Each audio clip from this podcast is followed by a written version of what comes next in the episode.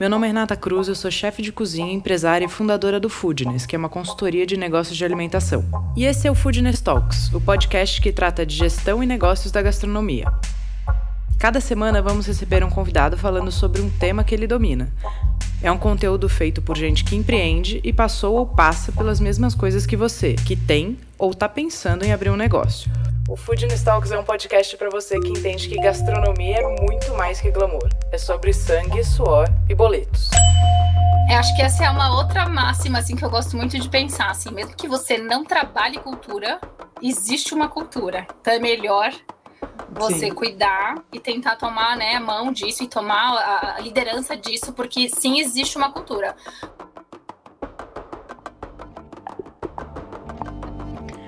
Cultura é a espinha dorsal da estratégia, do posicionamento, da gestão de pessoas e de como as coisas acontecem dentro de um negócio ou instituição.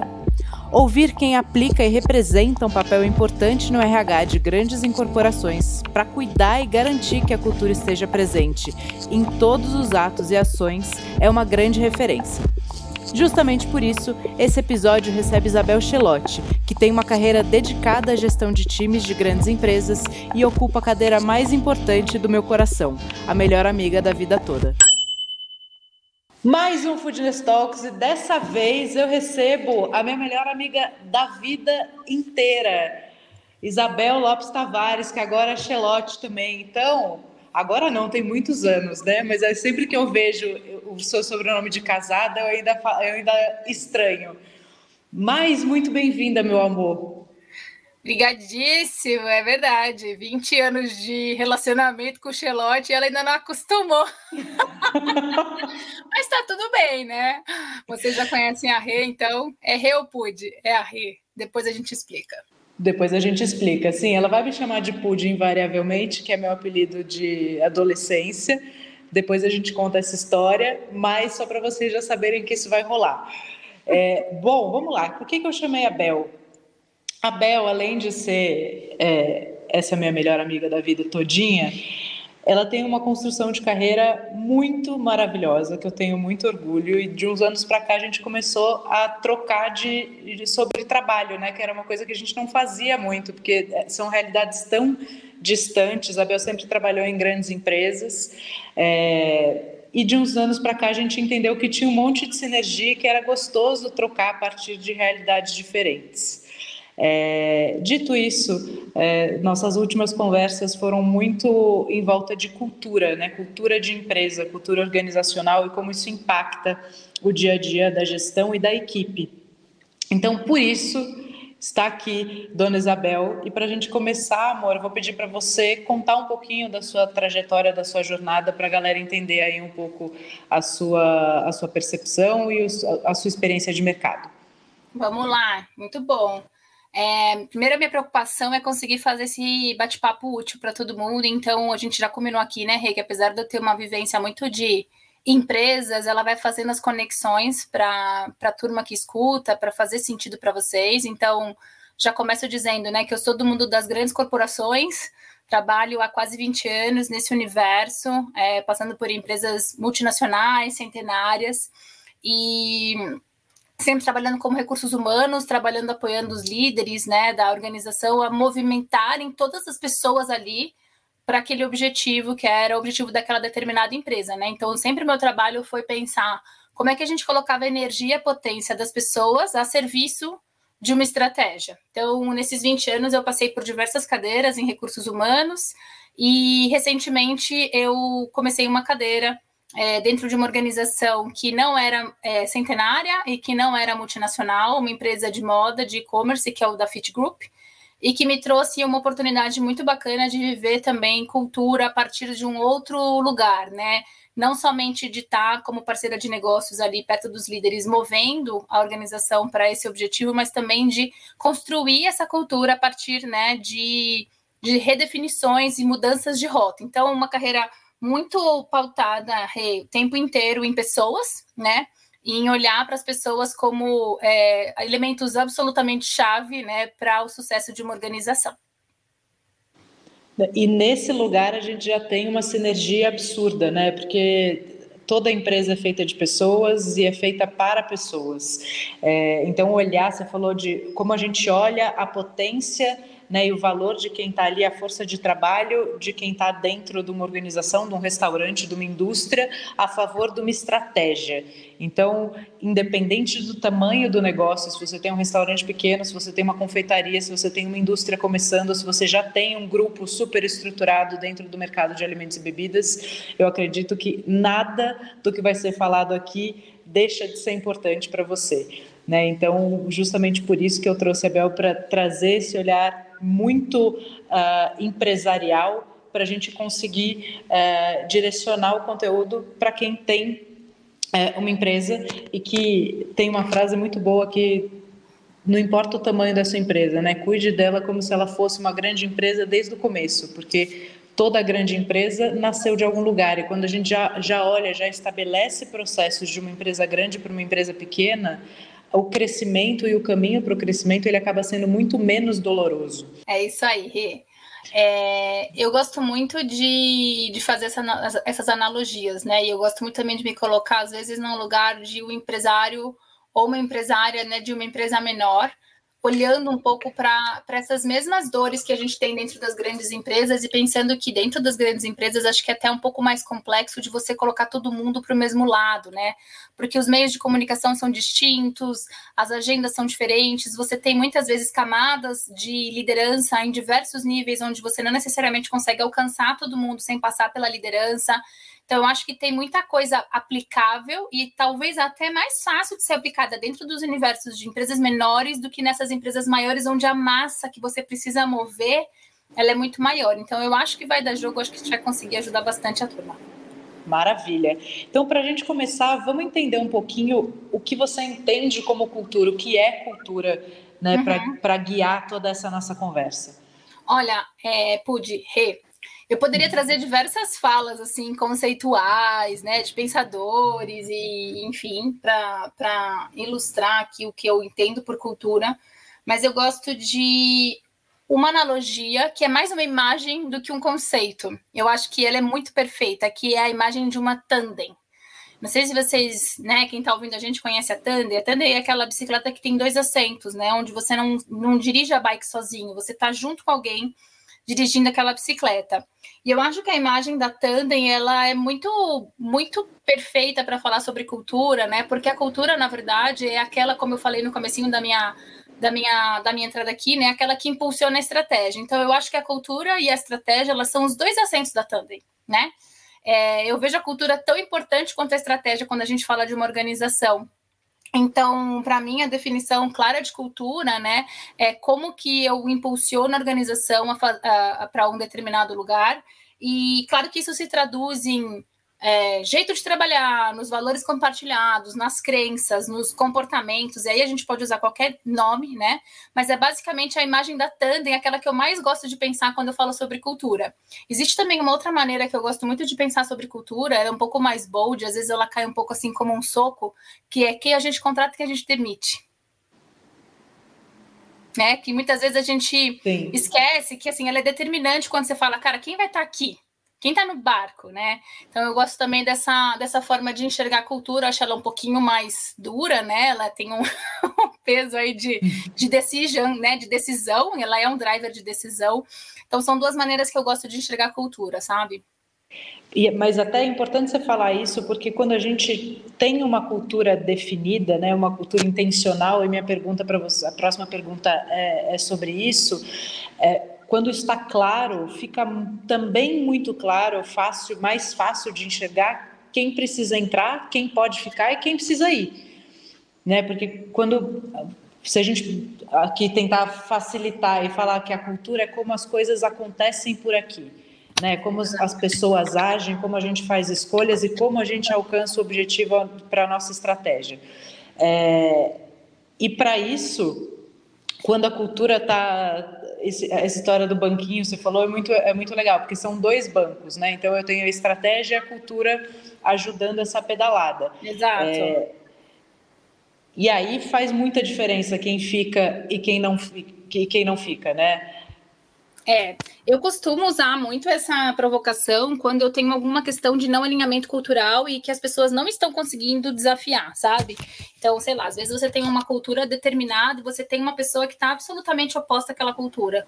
Sei lá, pegar um exemplo simples aqui, né? A gente trabalha junto e a gente gosta de colaboração acima de tudo. Aí você tem aquele funcionário que entrega pra caramba, mas que joga super sozinho, assim, que não consegue trabalhar em equipe. Aí você fala, cara, eu vou deixar essa pessoa, eu não vou me traz resultado, né, e tal, mas você fala, vamos lá, vamos entender, né, essa pessoa está aderente à cultura, então eu gosto muito de usar essa provocação na hora de tomar decisão, né, tomada de decisão, porque é, muitas vezes o tema de cultura ele é um pouco ambíguo, né? O tema de pessoas ele é um pouco ambíguo, na verdade, não de cultura, de pessoas, porque somos muito complexos, né? E às vezes é isso, assim, às vezes uma pessoa que está te trazendo resultado imediato não é aquela que vai te trazer a aderência e a consistência que você espera, né? Então, eu acho que é, é muito importante você ter a cultura como um bom norteador de decisões. Por isso que eu acho que a intencionalidade é absolutamente chave.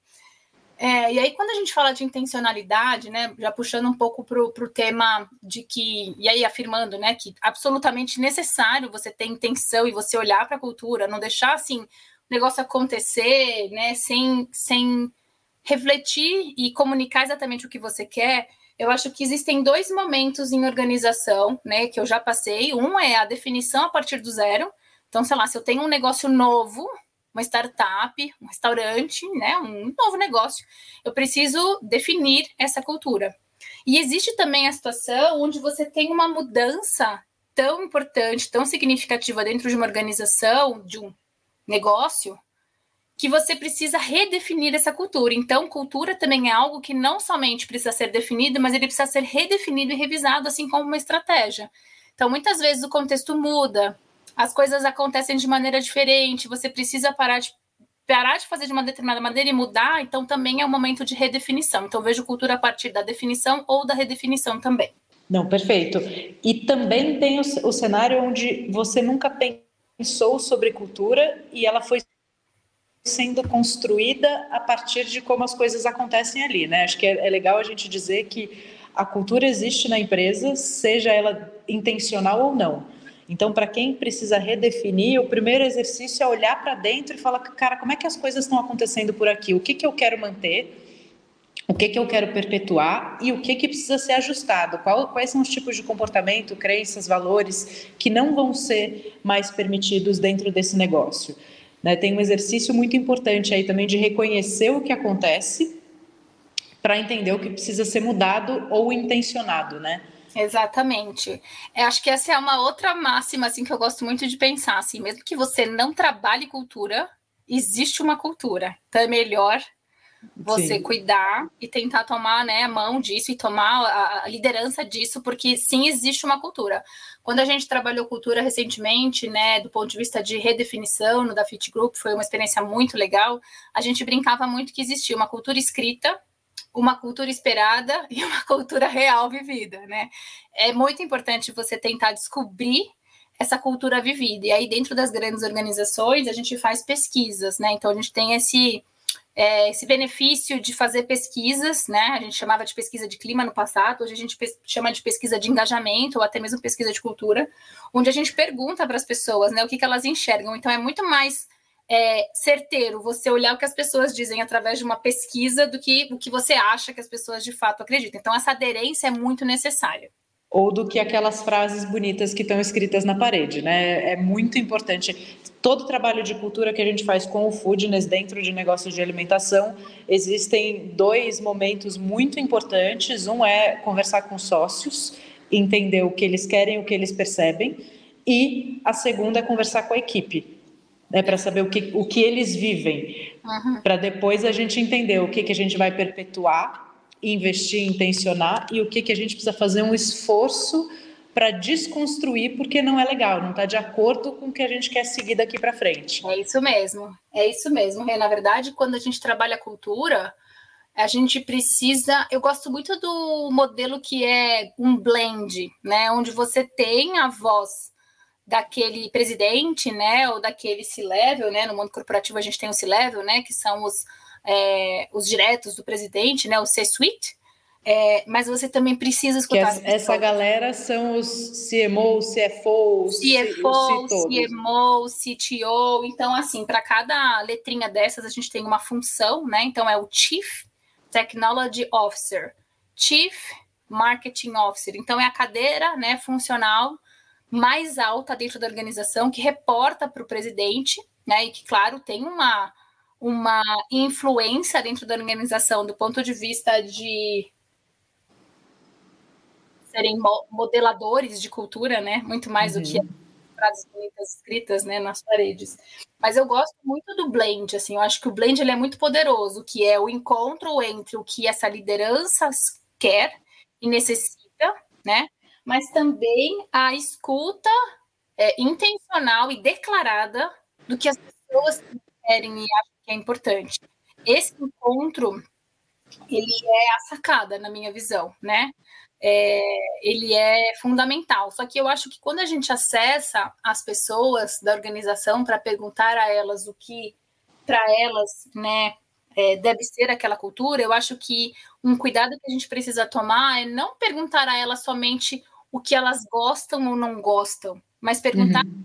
o que elas acham que são os comportamentos, valores, crenças que fazem o negócio chegar lá. É colocar essas pessoas também num lugar de direcionadores de negócio, porque senão a gente entra num lugar muito perigoso que é uh, não ter né, essas pessoas como donos também da organização, né? Então acho que é uma, uhum. é uma uhum. visão de negócios, é uma, a gente tem que chamar essas pessoas para uma visão de direção de negócios também, sabe?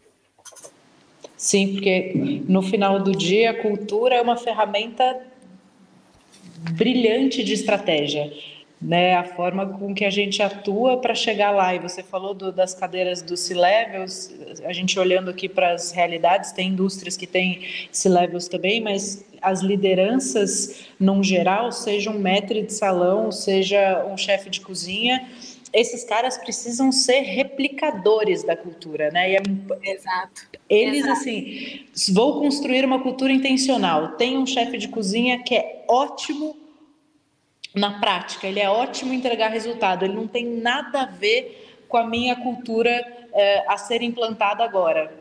Ele vai precisar ir embora. Né? Ou você não vai conseguir implantar a sua cultura. É mais ou menos isso que você falou em relação é. a, é. a tem outra frasezinha que eu não sei se você já trouxe em algum outro podcast, as pessoas replicam muito, né? Que é do Peter Drucker, que fala que a cultura come a estratégia no café da manhã. Não sei se você já tinha escutado essa. Sim. Ela é muito poderosa, assim, né? Tipo, se você não mexer nisso e, e, e ser, e, e, se você não for intencional, né? É, pode ser um, um grande problema para o seu negócio. Para você chegar onde você quer, ou para você conseguir implantar uh, os processos e os caminhos para chegar na sua estratégia. Né? Uhum. Sem a cultura, eh, eu, eu, amo essa frase também. A gente até postou, acho que no feed, essa frase, ela está é nas nossas legal. apresentações. É. Que é São aquelas de... frases que a gente precisa usar às vezes para mobilizar, sabe? Assim, eu não gosto de ficar toda hora falando, não fico falando, replicando, né? Mas às vezes, quando a gente tem, sei lá, um cliente mais difícil, um líder mais difícil, essas são frases que podem fazer as pessoas pensarem e se mobilizarem para isso, porque não é todo líder que acredita também nessa questão. E acho que tem um, um trabalho, muitas vezes, de de convencimento mesmo que a gente precisa fazer. E aí eu gosto muito, claro, de livros, conceitos, mas para mim os dados eles sempre são muito eles reinam, sabe? Assim, então a opinião das pessoas, é, não só assim, ah, estão falando por aí, mas sei lá, trazer, tentar, tentar tabular as coisas, tentar fazer o negócio um pouco mais profissional, sempre ajuda. Você conhece o Cívico? É um hub de inovação para empreendedores e ativistas socioambientais que reúne pessoas e organizações que geram transformações positivas na sociedade e no espaço público. Fica em São Paulo, no bairro de Pinheiros, e o espaço é tão bacana quanto a missão deles: fomentar o empreendedorismo de impacto, apostando na força da diversidade e do ESG para formar uma comunidade inclusiva e sustentável em todo o planeta. O plano deles de membership dá acesso a benefícios exclusivos e os associados Foodness têm desconto por lá também. www.civ-co.com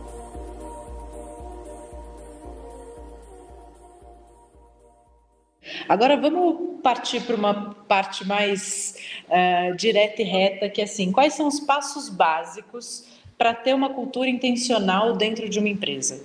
Uhum, uhum, ótimo. Eu acho que tem, para mim, são três etapas chave, assim, né? A primeira delas é a definição ou a redefinição, como a gente já falou, que é um momento intencional de visitar ou revisitar esse conjunto, né, de, de valores, crenças, comportamentos, o que o nome que a gente atribuir. Então, a definição para mim é uma etapa absolutamente chave. Aí depois da definição a gente tem uma etapa que normalmente é muito gostosinha e que eu acho que é super necessária, que é a revelação né? Ou seja, trazer as pessoas e falar, né? Como que a gente se comporta aqui. Então, eu acho que é muito importante revelar, comunicar, deixar claro, porque também não adianta fazer cultura e colocar na gaveta. Então, assim, a Sim. revelação e a declaração dessa cultura absolutamente necessária. E o terceiro é, passo, na verdade, a terceira etapa, que não, não é nem para dizer que é um passo, né? Porque ela é tão é, prolongada, que é a sustentação. Essa é a mais difícil, porque muitas vezes a gente se apega e gosta de fazer definição, gosta de fazer a revelação, né? A gente tem um eventozinho, um cafezinho, né? A gente tem uma coisa de um de um de uma de um evento mesmo, e a sustentação é que faz o negócio acontecer na prática, né? Na sustentação é que vem aquela máxima, né, de quem você contrata, quem você demite. Sim. A comunicação ela está vinculada a coisas menos sexys, mas ela é absolutamente necessária. Posso entrar um pouquinho em cada uma dessas etapas se você achar válido, Rei, mas assim, para mim são três centrais, assim, são absolutamente necessárias. Eu acho que é importante a gente falar um pouquinho de, um pouquinho de cada etapa para ficar claro para quem quer é, começar a estudar isso, que quem quer construir, intencionar uma, cultura dentro da sua empresa, acho que é uhum. legal a gente passar por isso, né? E sustentar é de fato, eu acredito também, né? A implantação da cultura leva tempo, é, eu diria que ela é um trabalho eterno, né? Os líderes ali vão ser sempre os guardiões e multiplicadores dessa cultura, uhum. e no final do dia cultura é tudo aquilo que está presente no que você faz, né? Está em, em, todos os seus atos. E é importante que as pessoas que querem é, implantar isso dentro do negócio, intencionar, tenham clareza de, de que isso vai precisar ser um trabalho pessoal muito grande. Com certeza, com certeza. Especialmente quando a gente fala de empresas pequenas, né, onde é, tudo é muito fácil de ser observado, né? Os comportamentos eles estão ali muito à mostra, né? A consistência é muito importante, por isso que eu acho que vale a pena no momento da definição é, cuidar para que seja algo que pode ser de fato vivido, real, né? real, legítimo, autoral, não sei a palavra. Eu é... acho que todas elas se aplicam. Então vamos, vamos passar por essas três etapas. Então a primeira é do definir. Bora, vamos lá. Acho que quando a gente fala de definir, eu também já trouxe um pouquinho na minha fala, né? Eu acho que o, o modelo é, blended, né? Onde você envolve a liderança, né? E também envolve os funcionários, é, ele é o, o, de maior sucesso. Por quê? Porque quando você não envolve a liderança, esse modelo vai ser fra... esse modelo, esse, essa sua cultura vai ser frágil, ela não vai ser aplicada, né? Porque, como a gente acabou de falar, não vai ser autoral, né?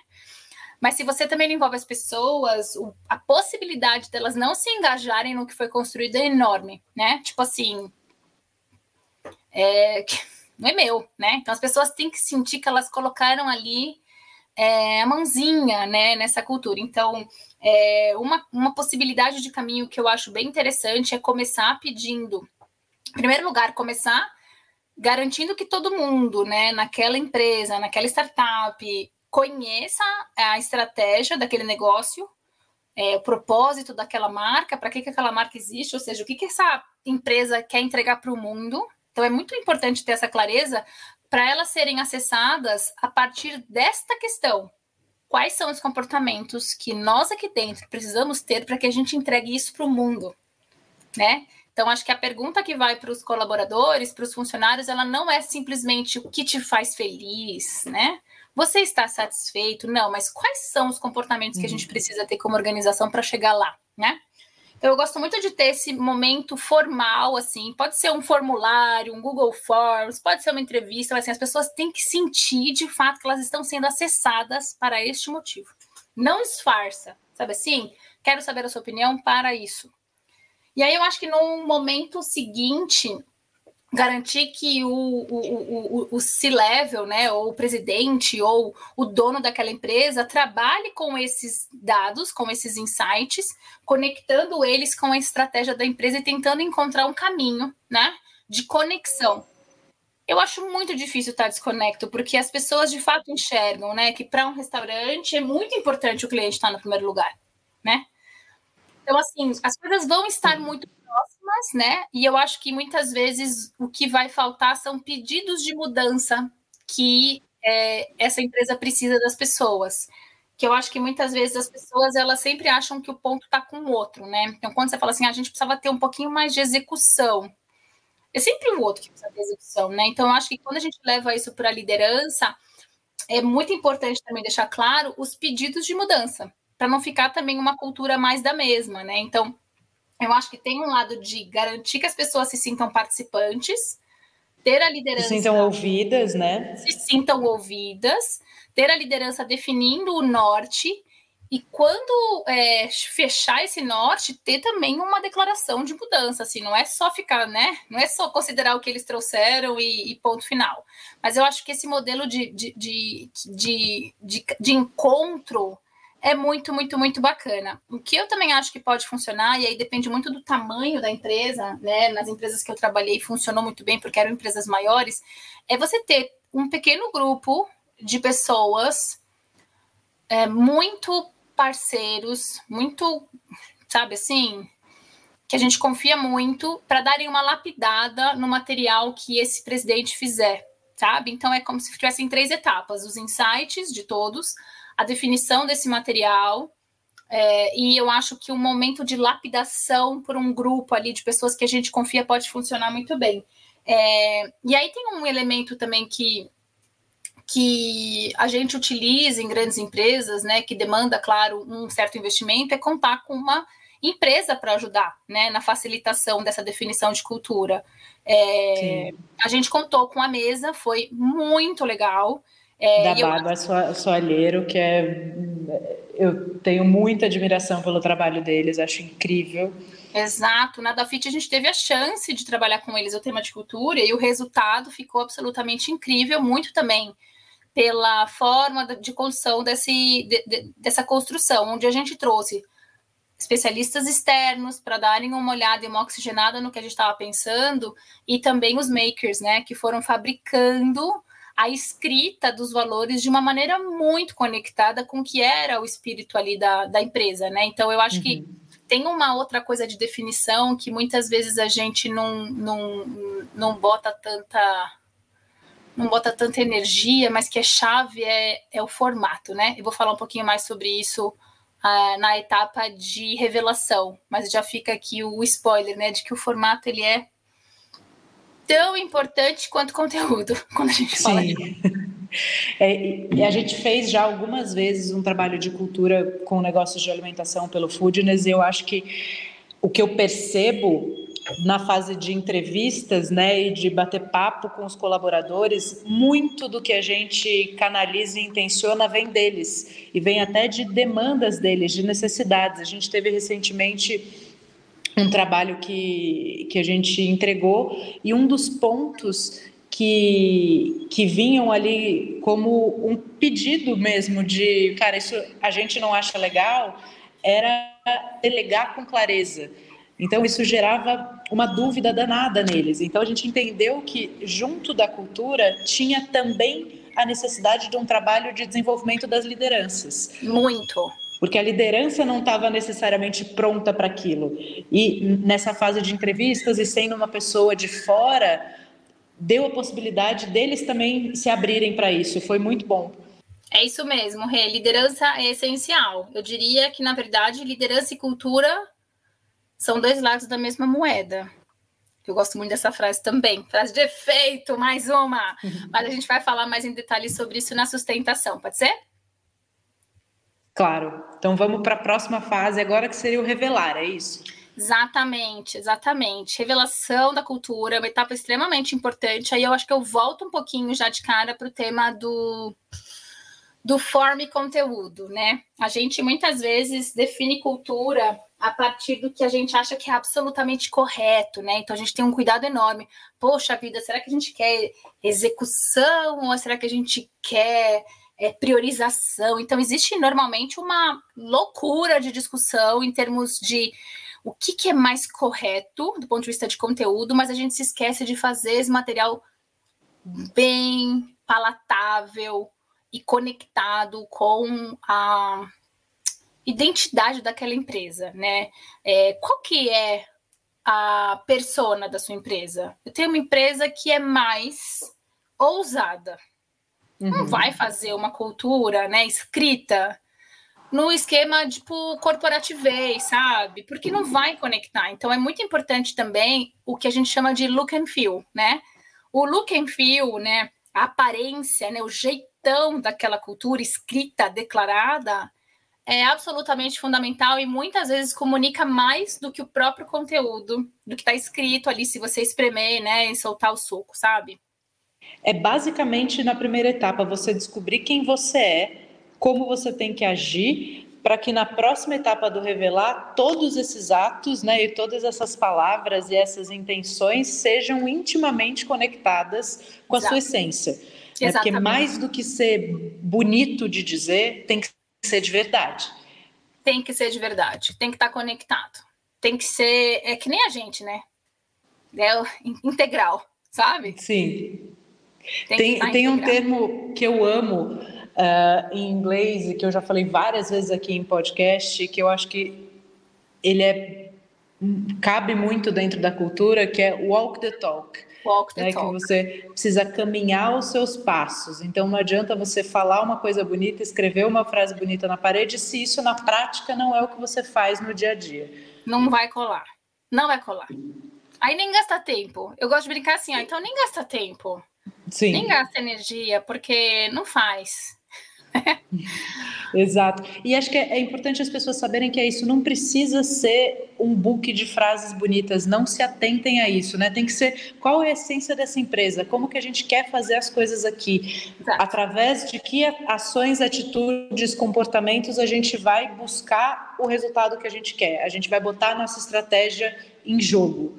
Né? É. Esquece o, as frases de efeito e as coisas lindas, escreve o que faz sentido para vocês, o que vocês vão conseguir sustentar no dia a uhum. dia. Exato, é isso mesmo. Tão simples quanto isso, tão complexo. né?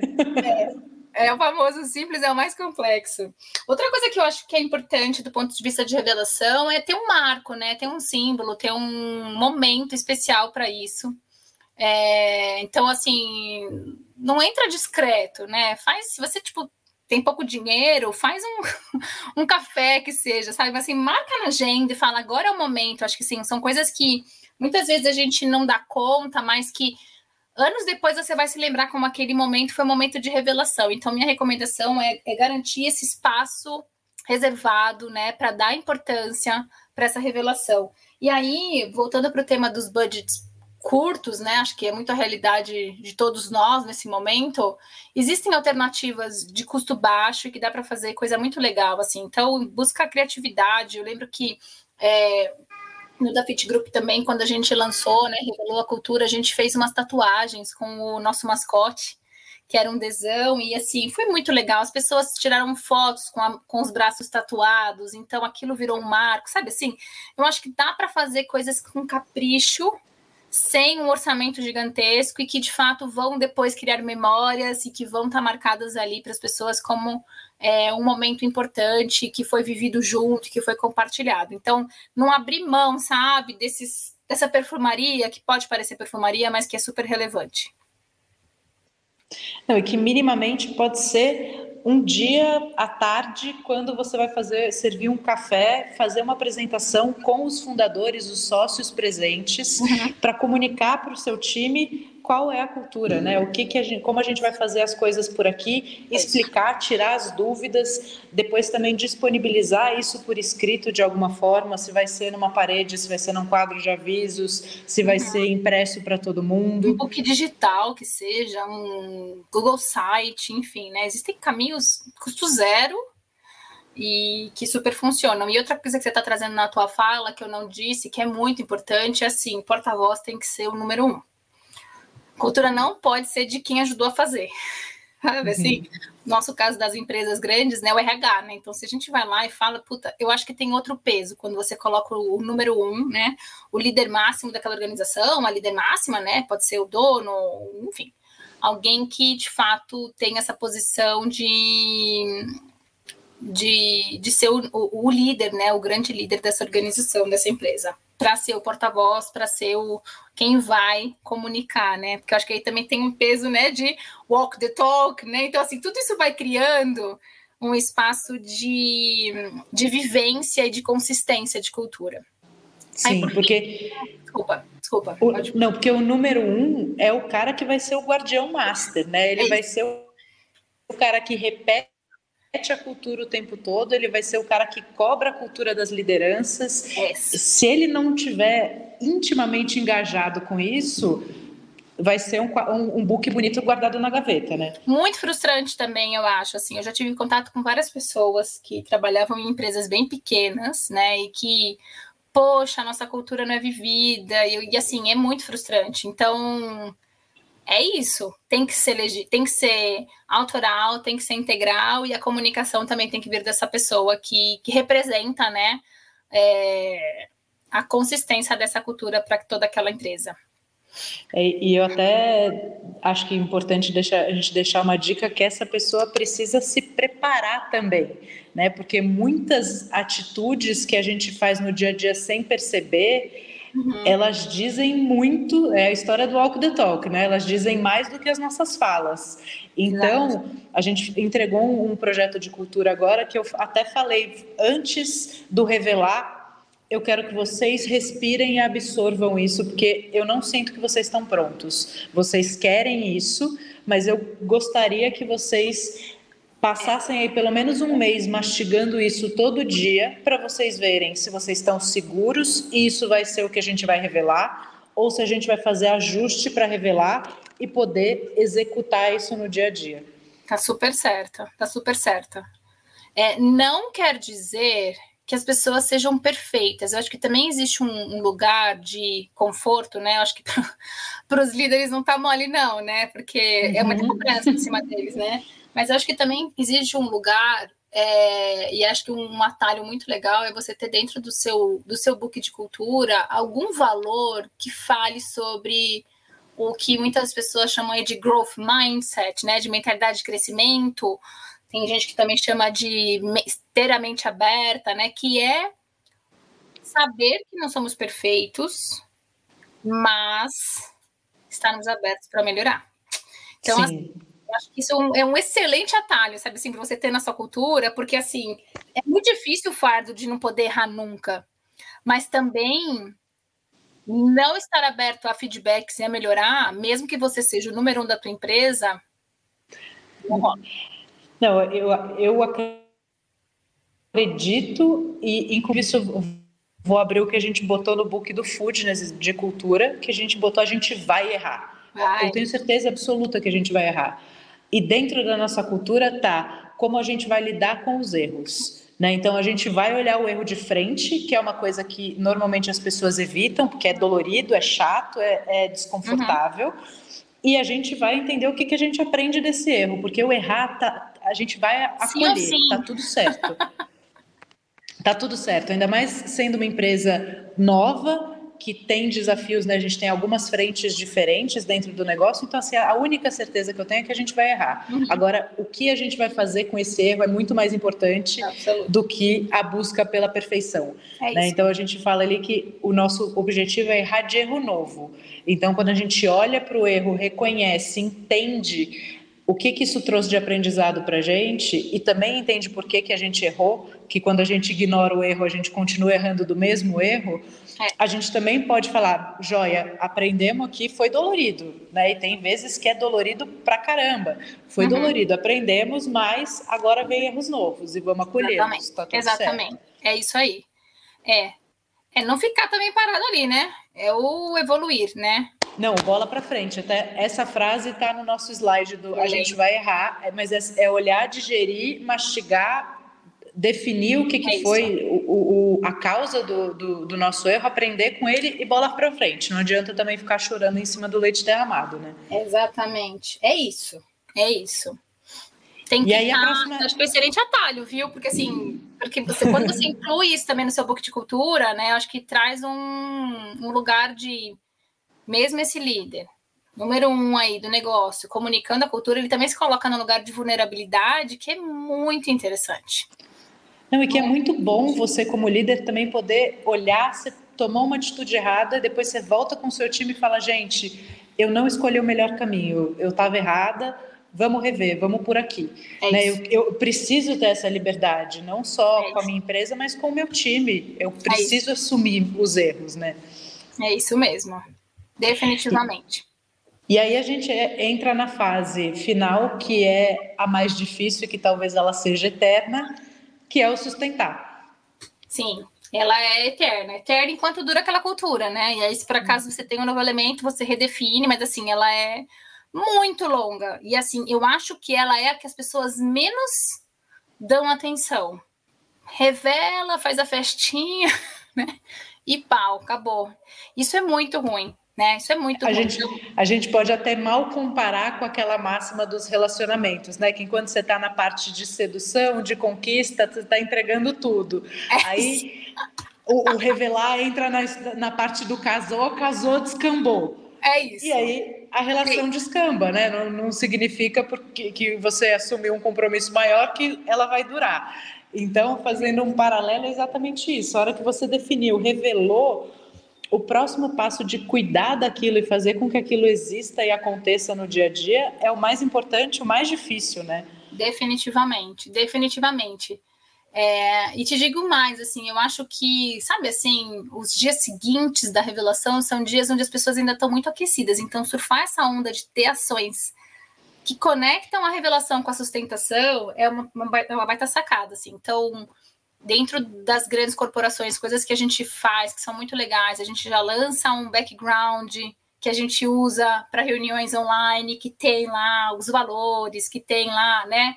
A identidade dessa cultura revelada, então uma coisa super legal. Muitas vezes a gente pode fazer o cordãozinho de crachá já alinhado, né? A gente pode fazer adesivinho. Então, assim, tem uma parte de cauda longa, né, da revelação que dá para ser feita aí no, sei lá, 15 dias depois, um mês depois, que também conectam aí com a sustentação. Mas eu acho que mais do que isso, um passo que é muito importante de se gastar energia é a atualização de todos os touch points dos funcionários com essa nova cultura. Então, dentro do universo corporativo, né, a gente já faz a atualização das guias de entrevista, para que quando a turma que está fazendo recrutamento já esteja olhando para os comportamentos né, aderentes. A gente tem atualização de look and feel de carta oferta, a gente tem atualização do modelo de onboarding, né, que é o, o, são os primeiros dias dos novos funcionários. Então, dentro de um ciclo aí de que a gente chama de employee journey, né, da jornada do empregado, todos esses pontos de contato precisam estar atualizados e aderentes com a nova cultura. Então, se você faz um processo de gestão de desempenho com metas e com foco também nos comportamentos, logo você tem que atualizar todo o conjunto de comportamentos que está dentro desse teu modelo de gestão de desempenho. Se você faz uma pesquisa de clima ou de engajamento, né, como eu falei, perguntas atualizadas mês seguinte, semana seguinte, assim, tem que ser muito rápido, sabe? Você tem que. E aí é, é colocar empenho, energia e gente para fazer isso. É, eu gosto muito de falar que é no modelo sprint, né? Que vem da metodologia ágil, que é assim, aquela, aquele tiro rápido, todo mundo focado nisso para que em 15 dias, 20 dias, um mês, todos esses processos estejam absolutamente atualizados. Então, eu falei um pouco sobre esse ciclo de vida do, do, do, funcionário, né, o employee journey. Então, a gente tem aí até o momento de saída, quando a gente faz um processo de desligamento, né, faz uma entrevista de desligamento, até esse momento tem que estar aderente com a cultura organizacional. E aí eu acho que quando a gente vê uma pessoa saindo da empresa, elogiando essa empresa, é sucesso. Você fala, cara, eu fui consistente do começo ao fim, né? Então, acho que a saída de um funcionário Sim. satisfeito, te elogiando, né? É a grande certeza de que você fez uma jornada aderente à sua cultura. E os pontos da cultura, eles estão no dia a dia, né? nas coisas mais básicas, nos, nas, nos alinhamentos de time, eh, nos atendimentos ao cliente, nas, nos canais de comunicação e como a comunicação acontece, nas decisões que precisam ser feitas, nas contratações, nas demissões, em tudo, né? Em tudo, e aí especialmente no líder. Vou resgatar o líder agora. Uhum. que é o grande, é o grande é, modelador de cultura. Eu gosto de dizer assim: se você tem uma cultura e você pode pintar a parede, você pode colocar lambi-lambi, que tá na moda agora, né? Lambi-lambi, uhum. Lula Você pode fazer o que você quiser, cara. Se o teu líder não tá aderente, quê, caiu. Não vai rolar. Então, algo muito necessário é você colocar essa liderança, né? Os, os aqueles que têm equipes ou que de alguma maneira exercem algum cargo, né, de gestão, pode ser gestão de gente, gestão de projetos que tem algum nível, né, é, de influência maior na organização, essas pessoas eles têm que ser assim os primeiros os exemplos, né, de cultura. Então, assim, a fragilidade desse papel pode colocar em risco todo o seu trabalho de cultura. Então, acho que aí também, quando a gente fala de sustentação, muito trabalho de liderança. Se tem um dinheirinho aí, faz um treinamento de liderança, né? Faz rodas de conversa com esses caras. Vamos falar sobre o valor tal, onde a gente tem mais dificuldade, onde a gente sente que a gente está bem, o que, que vocês precisam, líderes, né? Porque muitas vezes os líderes também estão nesse lugar de super-heróis, não é mole. Então, assim, como é que você coloca essa liderança vulnerável, se ajudando? Existem várias metodologias para isso, de custo zero, que assim, o teu próprio time pode rodar e pode fazer acontecer. Então, a liderança, assim, se tiver, se não tiver condição de fazer nada, faz só a liderança. Assim, você tem uma ficha, vai na liderança. Esquece o resto. Vai na liderança, porque eles têm um efeito multiplicador, né? Eles são aqueles que vão multiplicar todo o esforço que você fizer. Então a liderança é absolutamente chave, chave, chave, chave. Por é, eu também acho. Eu acho que a, a, liderança tem um grande papel. Até tem uma frase do Jack Welch no livro Paixão por Vencer, que ele fala que ele se viu repetindo mil vezes a, a mesma frase. Né, quando ele fala de cultura e, e que a maior obrigação dele dentro da empresa era essa e que ele se surpreendia porque ele para ele aquilo era uma coisa repetitiva, mas que ele sempre encontrava alguém que se surpreendia ou que estava ouvindo aquilo pela primeira vez, ou que estava uhum. percebendo finalmente como aquilo tinha que se aplicar na prática. Total. Então, as lideranças vão ter que multiplicar isso, né? E acho que também é um papel do gestor de não deixar essas lideranças sentirem solidão. Né, que é botar elas para trabalharem juntas, botar elas para trocarem entre si. Então, falando de um restaurante, o chefe de cozinha, que vai ter um trabalho com o chefe de sala, com o gerente geral da casa, enfim, eles trocarem entre eles também para entender como é que o que está funcionando numa área, o que está funcionando na outra, né? Uhum. E que eles se sustentem. Eles têm que ter um elo ali muito forte entre eles, falando uhum. de cultura, uhum. para que depois a equipe é, é meio que o, o impacto da onda, sabe? Uhum. A onda, a onda, o esforço vem do, das lideranças e depois a equipe toda está na marola sem nem perceber aquilo, né? Exatamente. Existem muito, muitos métodos assim. A gente é, acredita muito em grupos de apoio. Gosto de chamar de grupo de apoio porque é isso mesmo, sabe? Uhum. Onde a gente é, dá espaço para cada um desses líderes contar seus desafios ser ouvido pelos seus pares e pedir conselhos. Olha que legal, você ter a chance de pedir um conselho para alguém de fora. E a gente rodou muitos grupos de apoio recentemente, foi super, super, super transformador, porque o trabalho de mediação é um trabalho muito tranquilo, né? A gente acaba não tendo que colocar a mão, porque quem faz acontecer, a mágica acontecer são os participantes, né? Mas existe um guia ali para que de fato essa conversa seja poderosa, tenha potência. E, e o apoio é algo que os líderes precisam muito, eles são muito solitários, você tem toda a razão. Eles são solitários, muitas vezes eles se sentem é, frustrados ou não entregando tudo que tinham entregar, porque muitas vezes eles têm dilemas, né, entre o ser é, um líder inspirador, que cuida das pessoas e entregar os resultados. Muitas vezes essa, uhum. essa, essas duas coisas elas não combinam e achar esse ponto certo de se manter inspirador, né? é, bem quisto, né? A gente fala bem quisto, né? E ainda assim entregar é complicado. Então, apoiar essa turma é absolutamente chave. Existem formas muito legais. Se você quiser, um dia eu posso até trazer mais conteúdo sobre isso, com foco Queremos. mais em liderança, tá bom? Queremos muito. E me fala uma coisa, da onde você enxerga é, gerir as equipes com uma cultura clara e estruturada faz diferença, né? Queria que você dissesse um pouco do impacto da cultura para a equipe. Eu acho que sim, porque eu acho que existe uma uma questão quando a cultura ela é clara, ela é declarada, eu posso escolher estar aqui ou não, né? Eu acho que ter uma cultura clara, declarada, ela facilita o, a, as decisões das pessoas, né? Eu acho muito interessante uma uma visão da área de recrutamento e seleção que eu sempre aplico, que é um processo seletivo não é só a empresa que está escolhendo aquele funcionário, aquele potencial funcionário, aquele candidato.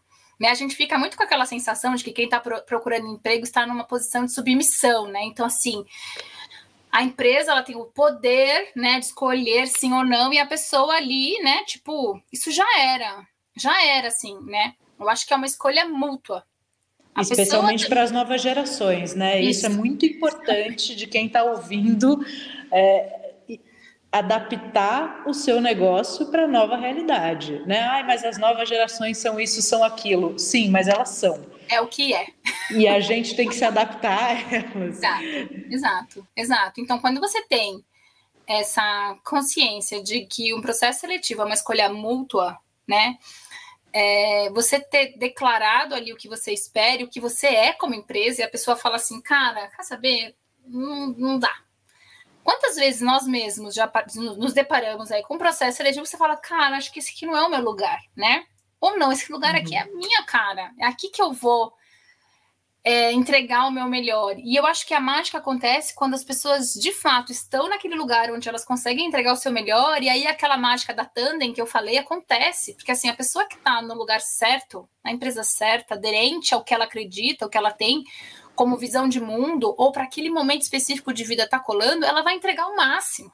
Então, quando a gente coloca isso aplicado a um grupo de pessoas, né, que estão lá felizes porque estão no lugar certo, né, fazendo a coisa certa, a potência desse grupo foi a favor da empresa. O contrário é um problema. Então, assim, ter gente que não está conectada com o que você quer como organização, que não está aderente, né? Que não deu fit. A gente fala muito sobre o fit, né? Quando não dá fit, é um problema. É o profissional que você não precisa ter. Não é para você ter aquela pessoa, porque aquela pessoa lá está drenando a energia inclusive do time, porque é uma pessoa que não está bem, ela não é, não é, só o trabalho dela que está ruim, ela com certeza está impactando todos os colegas com a energia, com a não felicidade dela, enfim. Então, eu acho que ter essa clareza te ajuda a ter as pessoas certas no barco. Quem que está comigo nesse ônibus? As pessoas certas. Não, se as pessoas não acreditam naquilo que estão fazendo, elas vão fazer com uma vontade, ou elas vão fazer o tempo todo naquela picuinha, ah, mas eu não acredito nisso, não é não bom, mas também... essa pessoa, não tenha. Isso Manda é horrível. concorrente, gente. Manda isso aí pro concorrente, entendeu? Não fica com essa pessoa. não é bom. Exatamente. Bom, Belzita, e eu acho que duas palavras-chave que surgiram aqui, mas que são mandatórias quando a gente fala da implementação de uma cultura intencional, são tempo e consistência. Né? Precisa também ter paciência, entender que esse processo todo que a gente falou leva um tempo. Leva, leva, leva porque é comportamento humano, né? É que nem a gente, né? Ah, eu quero criar um novo hábito. Meu caro, não é de um dia para o outro, não, né? Tem esforço intencional, mas assim, a paciência deve ser uma super aliada. Então, eu acho que sim, leva tempo. É, trazendo um pouco de dado, né, dado de cor aqui para vocês, pesquisas que a gente foi fazendo, né, dentro do, dos últimos exercícios de evolução de cultura que eu, que eu vivi, é, aqui especialmente no da Fit Group, é, mostraram que é, as pessoas, no primeiro momento, se identificaram com a nova cultura. Então, a gente fez uma pesquisa logo depois da, da, da revelação e todo mundo amou maravilhosa. A pergunta seguinte era: você já vê mudança? Mais ou menos. Mais ou menos, né? E aí a gente percebe que tem muito disso, assim, né? Além da questão da consistência do tempo, porque são comportamentos que precisam mudar, e isso de fato leva tempo, muitas vezes as pessoas acham que não é com elas. Então você fala assim, não, eu sou super focada no cliente, mas o meu chefe, né? Então também tem um lugar de falar, não, é você também. Uhum. E o uhum. que você está fazendo para mudar isso? Porque é muito fácil ficar no lugar, né, comendo amendoim, falando, pô, mas ninguém muda, né? Todo mundo é modelador de cultura dentro de uma organização, é. Todo mundo é. E todo mundo deveria se sentir autorizado a modelar cultura. Muitas vezes as pessoas não se sentem autorizadas, porque eu vou ter que dar um feedback para o meu chefe porque eu vou ter que dar um feedback para o colega. E a gente volta para aquela história de que os chefes, né, os líderes eram super-heróis, não podiam errar e tal. Agora, quando os líderes vão para um espaço de vulnerabilidade e todas as pessoas se sentem aí nesse lugar de sim, vamos errar, mas temos que melhorar, a coisa um pouco muda de figura. Então, assim, como modelador de cultura, você também precisa desafiar o seu colega, desafiar o seu chefe, sabe? Se você está vendo um comportamento dentro da empresa que não está aderente com cultura, faça algo. Sim, essa provocação é importantíssima, né? Porque aí você também, e do lugar do chefe, o entendimento disso, né? Que é bom quando um, um colaborador olha para você e fala: bom, mas a gente não será que a atitude correta aqui não seria essa? Não, e aí existe espaço de segurança psicológica, né, para fazer isso. Porque se não tem a segurança psicológica, essa frase nunca vai vir. Esse desafio nunca vai vir. Então é um bom sinal, é um excelente sinal, na verdade, né? É, e não é fácil de conseguir isso, não, porque, né, tem muito. Às vezes tem muito ego, né? Às vezes tem muita preocupação, enfim, é um, é um acho que é um, é um tema que, que ainda precisa ser muito desafiado, especialmente nas empresas menores, né? Eu acho que as grandes corporações, pelo fato de terem todos esse, esses mecanismos, né, que, é, que, que, trazem essa, essa solidez. Uh, nas áreas de recursos humanos ou até nas áreas de compliance, né? Eu acho que acaba facilitando um pouco a vida, né? Nas empresas menores tem um pouco eu acho que um pouco menos desse desse lugar de cara, alguém tá vendo, isso não vai cair bem, né? Então acho que até um pouco mais é mais desafiador conquistar esse lugar. Então acho que é um excelente sinal quando alguém vem e fala assim, cara, discordo. Não enxergo como você. Aí você fala, opa! eu acho ótimo. E que ótimo, é um... né?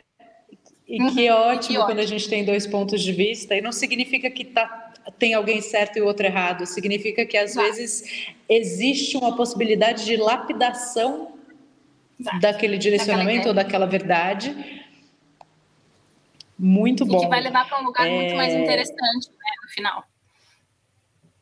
E, e, consistente, né? Acho que também vai abrindo esse lugar para vamos aprender junto. A gente vai errar junto e vai aprender junto e vai construir isso aqui junto, que no final do dia o que todo mundo quer, aquela sensação, né? Eu quero todo mundo que as, as pessoas vistam a camisa, que eles tenham mentalidade de dono, para isso esse espaço precisa estar aberto, né? E quando a gente tem uma clareza de cultura, como a gente, qual é o nosso propósito aqui e para onde a gente está indo e como a gente vai agir, a gente também permite que as pessoas uhum. de fato façam parte dessa empresa de uma forma construtiva e relevante. Exatamente, é isso. Poxa, Belzita, assim, já estouramos tempo, obviamente. Eu poderia ficar mais três horas aqui falando. Queria que você desse uma última dica ou recomendação de alguma coisa que as pessoas possam assistir ou ler, que nesse processo aí você, você conheceu, uh, que possa ajudar. Acho que a última dica que eu posso trazer aqui é um, é um é um material até um pouco mais antigo, mas eu acho ele super atual. A gente falou muito sobre construção de confiança, né? Espaço de vulnerabilidade. Eu gosto muito, mas muito mesmo, de um livro que se chama As Cinco Disfunções de um Time, né? Do Patrick Lencioni. O Lencioni é um cara que escreve muito sobre. É, sobre o comportamento humano aplicado ao trabalho. E o Five Dysfunctions é um livro, mas você encontra muito material na internet. É só colocar aí cinco disfunções de um time de alta performance. É super aplicável. É, ele fala muito que a construção de um time de alta performance começa pela confiança e passa por alguns steps que estão relacionados a conflito, que estão é, relacionados à responsabilização, e essa construção faz uma equipe se tornar uma equipe que entrega muito. Então, eu gosto muito dessa ideia é, para os líderes, né, que estão ouvindo a gente, aqueles que estão se sentindo aí no meio do sanduíche, pensarem como é que eles podem construir esse espaço, né, de segurança psicológica, é, que a gente entende que é tão importante para uma cultura organizacional, ainda assim conseguindo entregar resultados extraordinários. Então é como se a gente estivesse invertendo a lógica de que não é possível juntar essas duas coisas, né? De que sim, o ingrediente principal para você ter uma equipe de boa performance é criar esse espaço de confiança. Então fica a dica. É, livro, com certeza, se você entrar na internet, você vai encontrar muito material do, do, do Five Dysfunctions e tudo que o Patrick Lencioni faz, recomendo. Assim, ele tem agora recentemente ele lançou os, os seis Working Genius, que é uma, uma um material incrível também que fala sobre é, assessments relacionados à nossa preferência na execução de uma atividade. Tô amando também. Então, assim, tudo que o Patrick fizer, cara, lê, procura, com certeza vai ser um bom uhum. investimento de tempo, tá bom? Bom, Isabel, só queria te dizer muito obrigada. Eu fico muito orgulhosa de você. Eu fico aqui te ouvindo falar e babando. Eu te amo. E ah, muito obrigada Deus. por estar aqui com a gente. É engraçado falar com você nesse espaço assim, né? Mais de formalidade. a gente só fala besteira no dia a dia também. Quero agradecer o espaço, o carinho, também te amo. E fico muito feliz a gente poder trocar também aí sobre temas de trabalho, né? A gente que sempre, desde a nossa adolescência, trocava tudo, né? Sobre temas, Sim. sentimentos, aventuras, e agora também falando sobre né, sobre trabalho. E tem um mega orgulho. Pode falar puta? Um puta orgulho de você. Pode, pode. Falar, né? pode. Né? Aqui tá todo liberado. então tá bom, meu amor. Obrigada.